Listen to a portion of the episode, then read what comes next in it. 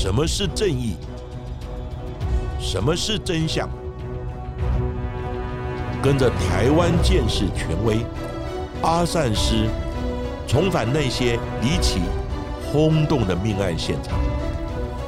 请听阿善师的见识实录。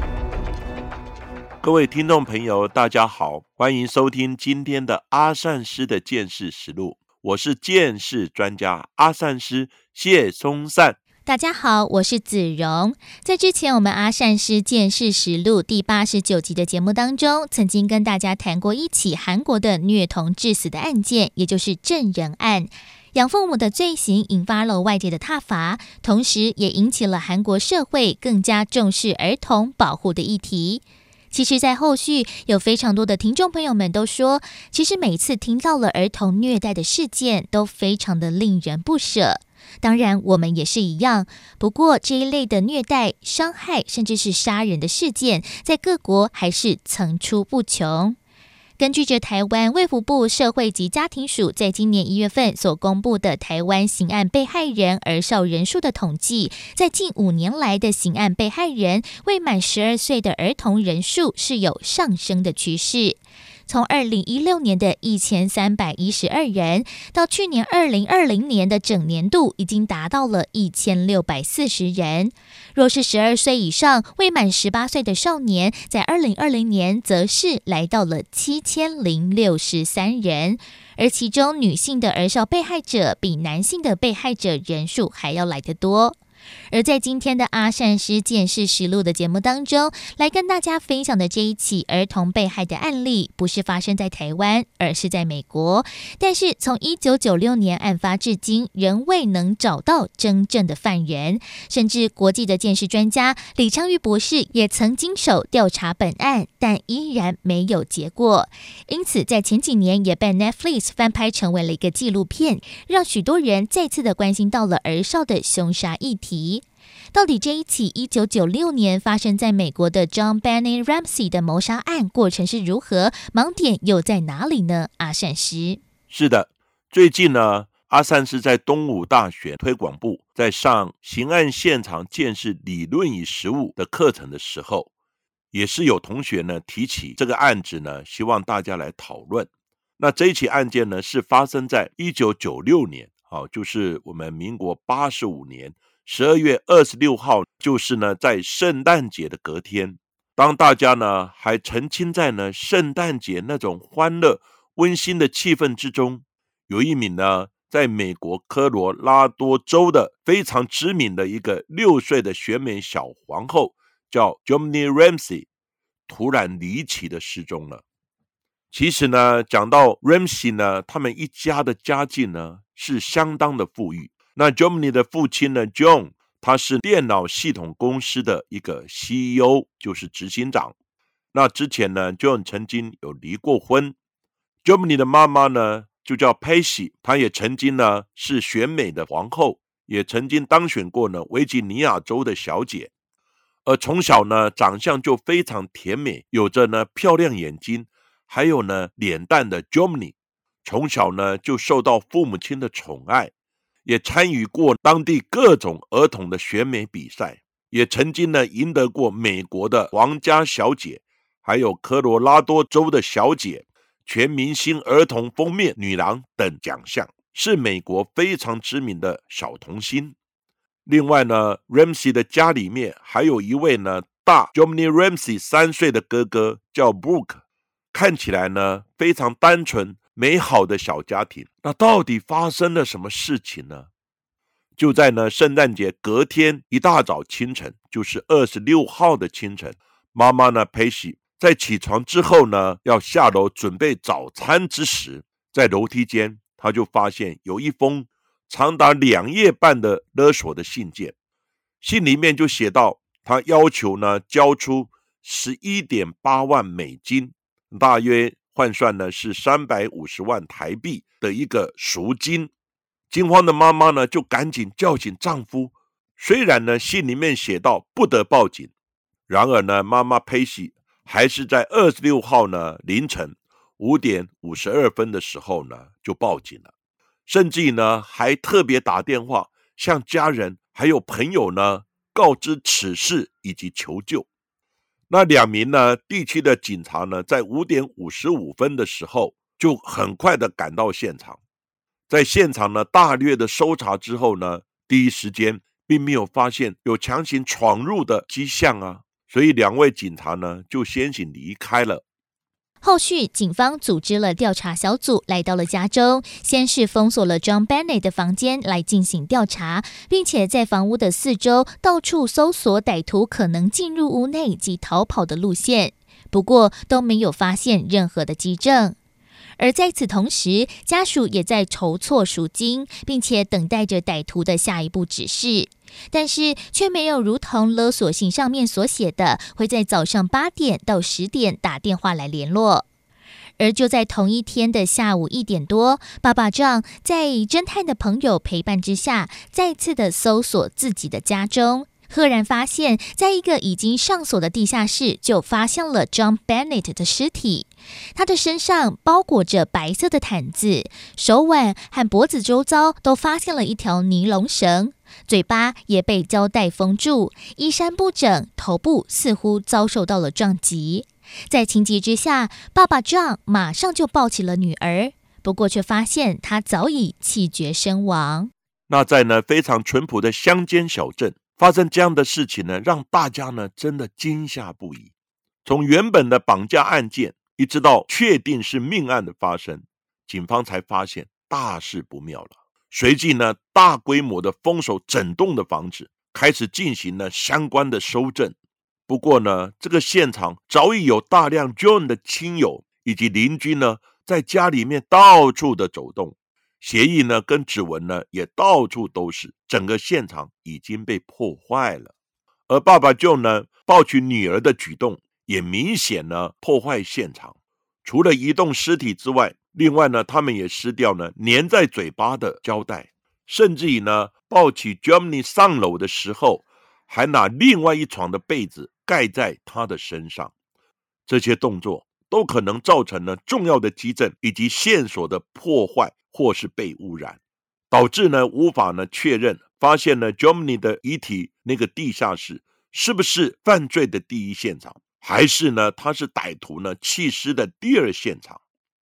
另外呢，警方在现场呢虽然有发现血迹，也在呢 Germany 的指甲中呢找到了一些皮屑。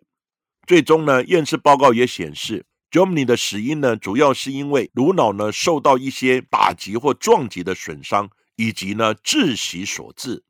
虽然没有证据呢表明 Jomny 呢他有被强奸过，但不排除呢有受到性侵犯的可能性。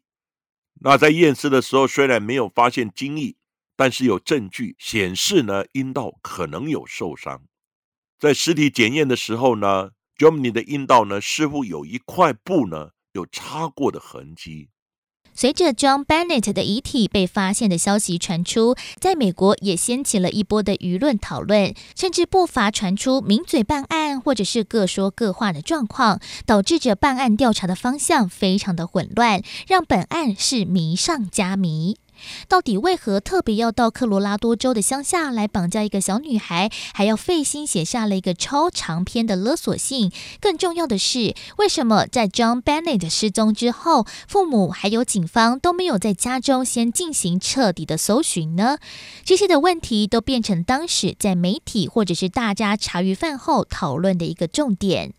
而这封关键的勒索信总共长达了两页半，共计有三百八十五个英文字。而联邦调查局告诉警方，在犯罪现场写下了这样的一个纸条是非常不寻常的。而警方也认为这封勒索信是伪造的，因为在上面并没有任何的特别指纹，而且在勒索信当中包含了像是感叹号还有缩略语这样的用法是非常的不寻常的。此外，写 John Bennett 勒索信的纸还被发现是从妈妈 Patsy 的一个本子上面撕下来的，而这本本子后来是在厨房被发现。而勒索信上面甚至精准的要求赎金为十一点八万美元，而这笔的金额与爸爸 jon 先前在公司所收到的公司红利的奖金金额是一模一样的。甚至在信件的开头还提到了 Ramsey 先生，听好了，我们是一个代表外国势力的组织。这样子一个非常不寻常的线索，其实也让警方起了疑心。另外呢，根据呢法医的研判，Jomny 呢他是遭到尼龙绳绑在一把画笔断裂的手柄呢，来勒住喉咙，绑在他的脖子上窒息死亡。当然呢，他的头部呢也有受到重击的情形。那画笔的一部分刷毛呢，在装有呢妈妈 p a c y 艺术用品的袋子里面呢，那这个袋子呢也在浴缸中被找到了。尽管呢，警察在随后的几天呢，也在屋内呢进行广泛的搜查，但仍然没有找到剩下呢不见的一些部分。那经过尸体的解剖呢，还发现，在 Germany 呢死前几个小时呢，他曾经吃过可能是凤梨或是蔬菜呢，或是一些水果的情形。而在尸体被发现当天的照片呢，显示厨房的桌上呢装有一碗的凤梨。那碗里面呢，还有一把勺子。不过呢，Jomny 的父母呢却表示不记得他有把装凤梨的碗呢放在桌子上，也不记得有喂 Jomny 呢吃凤梨。另外呢，父母也坚持哥哥 Brooke 当晚呢都是在睡觉，不清楚呢到底发生了什么事情。这一家人的行为还有说辞，都令警方感到了非常的怀疑，但是又掌握不到更确切的证据。而又在案发的第五天，John Bennett 被安葬在亚特兰大之后，父亲两人大动作的接受了 CNN 的电视专访。另外，John Bennett 的父母在案发后几天被人发现，打算飞到了两千三百公里远外 John Bennett 的出生地亚特兰大。而他们的说法是，因为警方封锁了他们的房子，他们没有地方可去，没有地方可以住，所以呢，才要回到了亚特兰大。至此，在社会的舆论已经分为了两派，一派是入侵者理论，另外一派就是这家人之中的其中一位成员就是杀害 John Bennett 的凶手。而警方呢，也持续对外呢展开一些调查，原因是呢，警方在 Germany 的身体上面发现有来历不明的鞋子的一个痕迹。一开始呢，有一些嫌疑人，包括呢扮演圣诞老人的邻居叫做比尔。还有呢，之前家庭的管家叫 Linda 赫夫曼，以及呢一位叫做麦克的一个男子呢。而在这几个月之中呢 j o m n y 呢，他们住家附近呢也发生过一百多起的侵入住宅窃盗的案件。那警方也查到呢，有三十八名呢登记在案的性侵犯者呢，他们是居住在 j o m n y 的住家呢范围三公里半径之内。当地的检察官以及警察也都认为，应该对入侵者理论呢进行更多的调查，以及呢像 DNA 等基证的比对。但是呢，一直焦灼的案情到了两千零六年，似乎呢出现了一丝的曙光。有一名呢叫做卡尔的四十一岁的美国公民呢，在泰国被逮捕了，因为呢他自己声称呢。他就是杀害呢六岁 Germany 女孩的一个凶手，主要的原因呢是他先下药，还有性侵呢，但是过程之中意外杀死了他。不过呢，警方经过调查之后发现，案发当时卡尔他人呢根本是在阿拉巴马州跟亲友呢过圣诞节，而阿拉巴马州呢与案发的科罗拉多州相距整整有两千公里之远。那在验尸的报告之中，在 Jomny 的尸体上面呢，没有发现有药物的反应。另外，DNA 的证物呢，检验也不符合。因此呢，警方认为卡尔他是有恋童癖，只是对本案呢很感兴趣，所以呢，他就觉得自己就是这个案子的凶手。当然，卡尔最后因为没有确切的证据而被释放了。入侵者的线索一直无法真正锁定犯人，因此有越来越多人怀疑这起女童的谋杀案就是家庭成员所为。支持家庭成员论点的联邦调查局退休的犯罪测写员 Greg，他认为，从统计学来说，导致儿童死亡是家庭成员或者是照顾者的概率大概有十二分之一。加上了不寻常的勒索性，在家中发现的尼龙绳，还有破碎的画笔等基证，让人不禁怀疑家庭成员犯罪的可能性。就在案件届满二十年之际，美国哥伦比亚广播公司根据着这起案件制作了一档 John Benny Ramsey 悬案的纪录片，号召退休的 FBI 探员以及李昌钰博士在内的鉴识专家一起来厘清案情。在片中的一开场就播放来自 Passy 报案的时候，接线员所留下来只有六秒钟的电话录音。接线员 Kim 他回忆说：“记得 John Bennett 的妈妈报案完之后，好像隐约说了一句：‘好了，我们报完警了，那接下来要干嘛？’”Kim 表示说，当时他其实就听到了这句话，也让他起了疑心，所以他特别晚了几秒钟才挂掉电话。然而在后面的几秒钟里面，就隐约听到了三个人对话的声音，他觉得非常非常的不对劲。那就在呢，案发几十年过后，监视科技进步了，已经可以呢很清晰的从录音档中呢来辨认出 Jomny 的妈妈、还有爸爸以及哥哥的声音。其中呢这一段话呢也令人呢起疑。那电话里面呢就有这样的声音，妈妈她就讲到：“你们在干嘛？God 帮帮我吧，就是上帝帮帮我吧。”那爸爸就讲到：“我们没有在跟你说话了。”另外也听到哥哥的声音，你发现了什么？纪录片中的专家呢，跟 FBI 的探员一致认定，是案发前一天，十二月二十五号晚上九点半的时候，一家人在参加完圣诞 party 呢，回到家里面，而 Jomny 呢，此时已经在车上睡着了，于是呢，爸爸就把他呢抱上床呢来睡觉，那妈妈呢也给哥哥准备了凤梨。以及一些茶水呢，作为宵夜。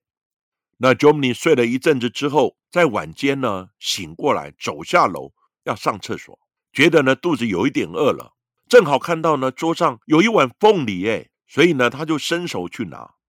结果呢这个举动呢竟然激怒了在场的哥哥。哥哥说：“这凤梨是我的。”哥哥一气之下呢就拿起旁边的手电筒，猛打 Jomny 的头。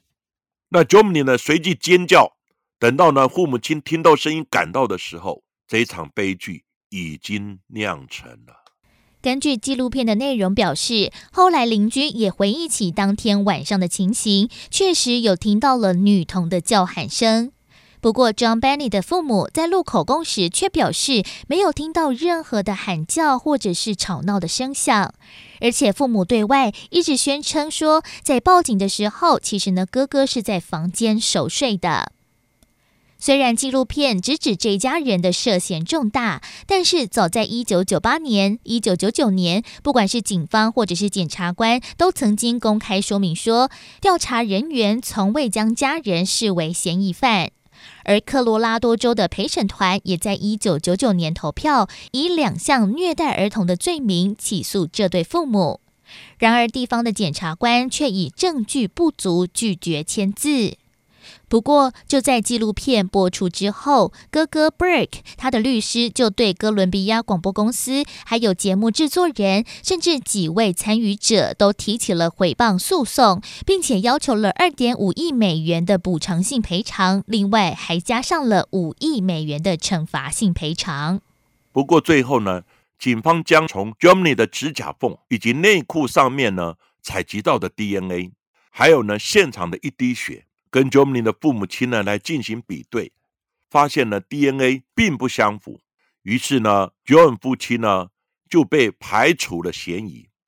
但是呢，调查人员表示，由于案发现场早已被来来往往的亲友呢还有邻居呢所破坏了，导致呢现场采集的 DNA 很有可能是已经被污染所致哦。而这一起呢六岁选美小皇后 Jomny Ramsey 的一个谋杀案件。到现在呢，案发已经二十多年过去了。这个案子最终呢，凶手是谁，依旧是众说纷纭。Jomny 的妈妈呢，，Pacy 也在呢，二零零六年因为卵巢癌呢去世了，然后呢，John 也另外在新婚。案件的真相到底是如何，至今仍然是没有定论。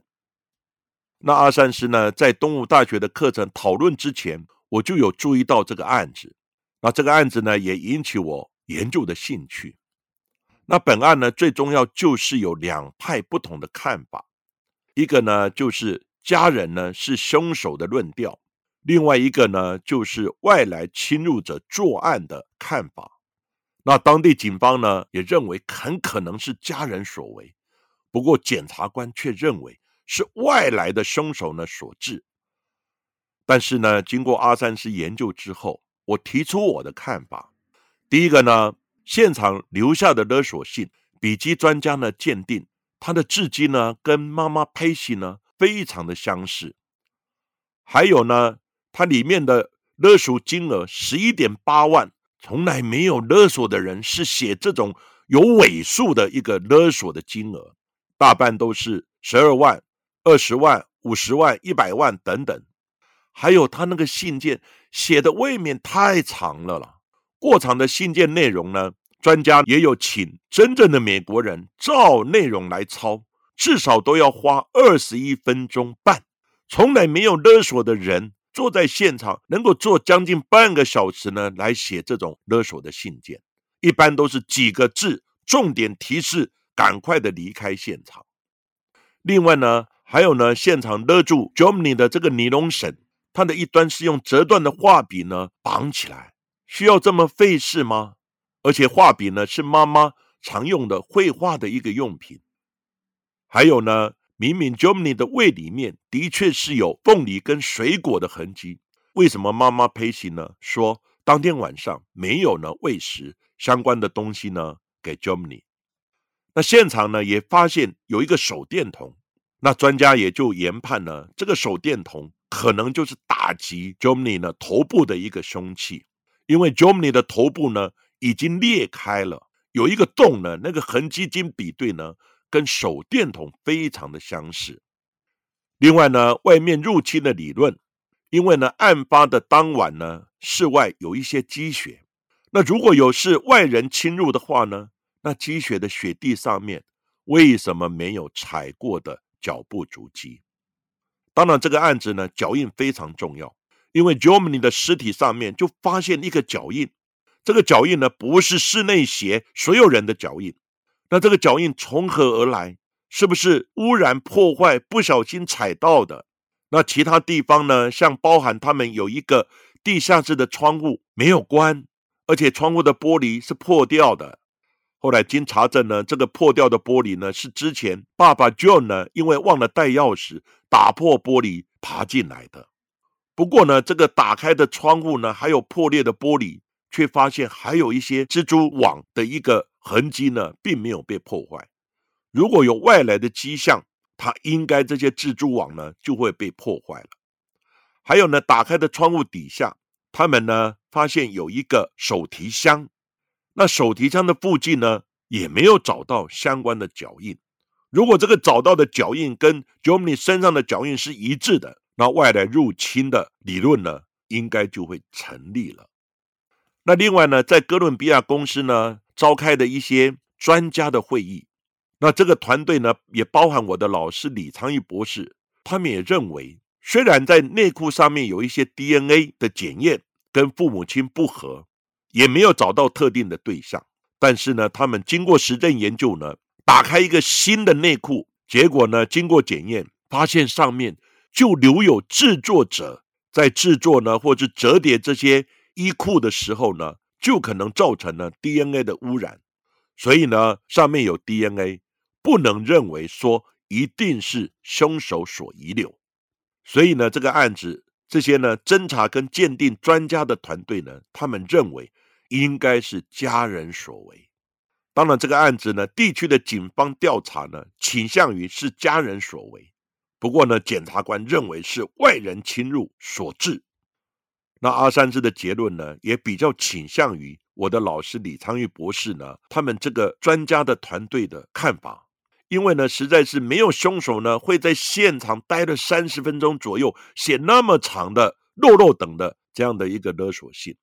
还有那个金额呢，不会写十一点八万，不是五十万、一百万、一百五十万、一千万等等。还有呢，现场勒住 Jomny 的尼龙绳，它绑在画笔上，不用那么费事了。所以种种的迹象呢，可能是欲盖弥彰，反而适得其反，漏洞百出。这起案件因为警方一刚开始的轻忽大意，导致整个办案的过程更像是名嘴办案、舆论办案的走向。各家的媒体捕风捉影，也让整起案件更加的扑朔迷离。尽管已经事发超过了二十年，但是本案还是美国大众茶余饭后的一个讨论话题。甚至在二零一四年，还有一位阴谋论者叫做 Dave Johnson，他特别在 YouTube 拍摄了影片，说在现在美国的流行乐坛的歌手 Katy Perry，其实就是当年炸死的 John Benny Ramsey。我自己呢也上网来看了相关网友的评论，或者是做了对照的图片，诶，真的把两个人放在一起，还真的有点像。不过呢，我想这件事情呢，就是一个八卦和娱乐的性质比较多啦。也希望这一起已经悬荡已久的 John Benny Ramsey 的一个谋杀案，也可以有水落石出的一天。而在今天的阿善师见识实录的节目最后，同样也是来跟大家分享了听众的留言。其实最近呢，有非常多的朋友们都说是透过了丰德所主持的《我在案发现场》节目，所以来听我们阿善师的，真的非常的感谢大家也一起支持我们节目哦。像是呢，在 Apple Podcast 上面呢，就有听友留言说。一刚开始是因为我在案发现场才来听阿善师见识实录的，每次听到有优质的 podcast 都让他觉得好兴奋呢。默默的也从第一集听到了一百集，好幸有阿善师、子荣还有制作人的坚持陪伴我度过了每一个上班的时间。眼看就要追上进度了，好舍不得听完，打算在听完之后还要再从第一集再次的重听一遍，会继续推荐给身旁的朋友。相信我们的用心和付出绝对是值得的。当然，阿善师、子荣还有我们的制作团队，我们只有讲感谢、感谢再感谢这么多的一些听众朋友呢，给我们的支持跟鼓励。因为你们的支持跟鼓励呢，是我们向前呢继续制作更优质的节目呢，来分享大家的一个非常重要的动力。在在这里也要感谢呢陈丰德。因为呢，他把我邀请到他的节目，就是我在案发现场，在周年的时候呢，我们大家呢互相的抬杠，然后呢，现场的气氛呢也非常的温馨好笑。那也因为这样子呢，所以有很多的听众朋友是从丰德的我在案发现场呢，也来听我们阿善师的见识实录。所以呢，阿善师的观念是，只要有可以推广案件的一个。办案的心得，或者是见识的理念，有相关的节目，阿善是都愿意支持。所以呢，我也常去上呢陈丰德的，我在案发现场分享很多个人办案的一些经验。另外呢，也要特别提到，前几天我也到呢台南非常知名的一个节目呢，叫《异色档案》。那里面呢，当然他们也有呢制作呢 Pockets 的节目。就是呢，D K 跟 D 嫂的故弄玄虚的 Podcast，那阿三师呢也上他们的节目呢，去分享一些个人办案的经验。最主要呢，是因为我刚好要到成功大学一个企业精英的一个分享的演讲，那我就顺道呢去给异色档案呢做一个赞助。那当然也有很多呢听众朋友之前也是听了异色档案。或是故弄玄虚 Pockets 过来的，不过呢，不管是从哪里来，你们的支持跟鼓励，真的是我们继续向前非常重要的一个动力。当然，为了让我们节目继续的制作更好的优质节目，